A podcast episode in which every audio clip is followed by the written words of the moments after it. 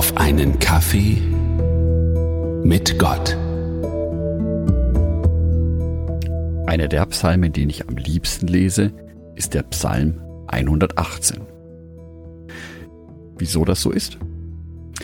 Vor einigen Jahren war der Psalm 119 in aller Munde. Der längste Psalm überhaupt. 176 Verse, ein einziger Psalm. Und welche Weisheiten im 119. Psalm stehen und wie wunderbar er aufgebaut ist. Lauter Lobeshymnen.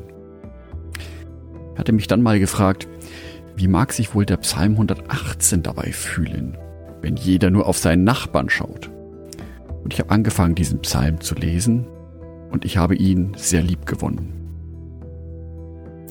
In der Lutherbibel ist der Psalm 118 überschrieben mit der Überschrift Dankbares Bekenntnis zur Hilfe Gottes. Und er fängt wie folgt an. Danket dem Herrn, denn er ist freundlich, und seine Güte wäret ewiglich. Und dieser Teilsatz kommt wiederholt in dem Psalm 118 vor. Seine Güte wäret ewiglich. Und mit dieser Formulierung endet auch der 118. Psalm, Vers 29. Danket dem Herrn, denn er ist freundlich und seine Güte wäret ewiglich. Jetzt ist Güte vielleicht ein Wort, mit dem wir nicht so genau wissen, was es bedeutet.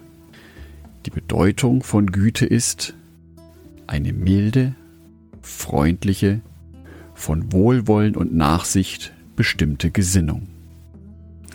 Dieser Gott erwartet also nicht von mir, dass ich alles richtig mache im Leben. Er erwartet nicht von mir, dass ich perfekt bin. Er wird nicht irgendwelche Winkelzüge nutzen, um mich anzuklagen. Gott ist ein Blick, der voller Güte auf mich sieht, der mir eine Chance gibt.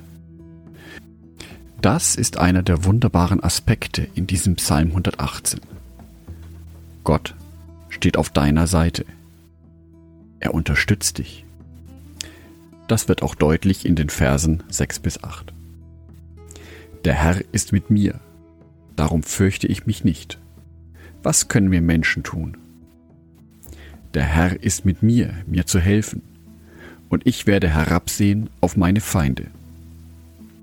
Es ist gut, auf den Herrn vertrauen und nicht sich verlassen auf Menschen.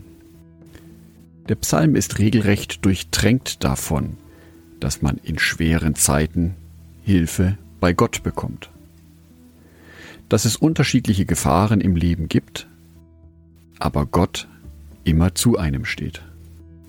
Ein weiterer Höhepunkt in diesem Psalm ist Vers 14.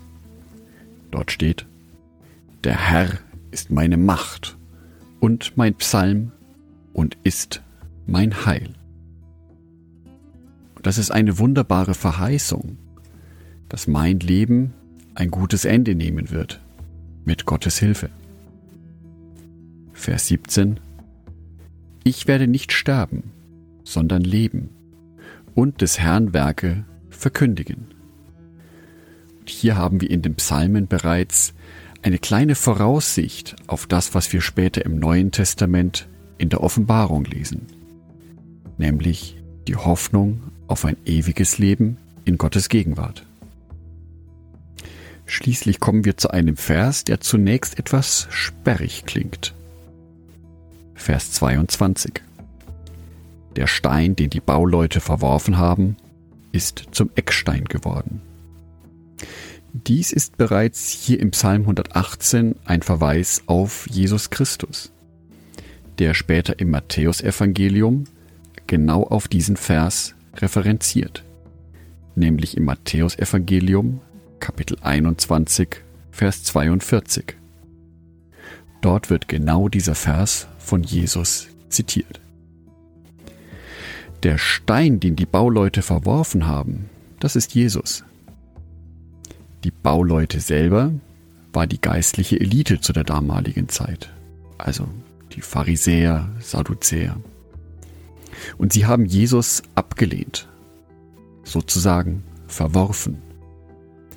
Aber genau dieser Stein, genau diese Person, Jesus Christus, ist für unsere Erlösung ein ganz zentraler Baustein.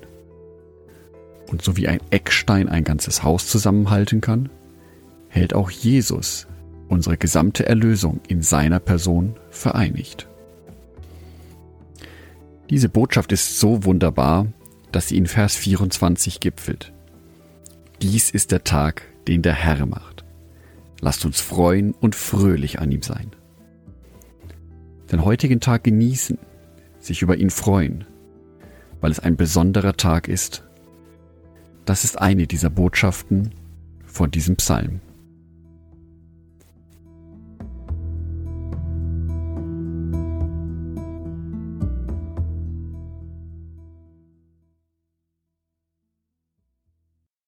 Ein herzliches Dankeschön an alle meine Patreons, die es mir ermöglichen, weiterhin den Podcast auf einen Kaffee mit Gott zu produzieren. Herzlichen Dank an Sonitschka und an Andreas Pfeiffer. Auf Patreon kannst du mich bereits mit einem Euro monatlich unterstützen.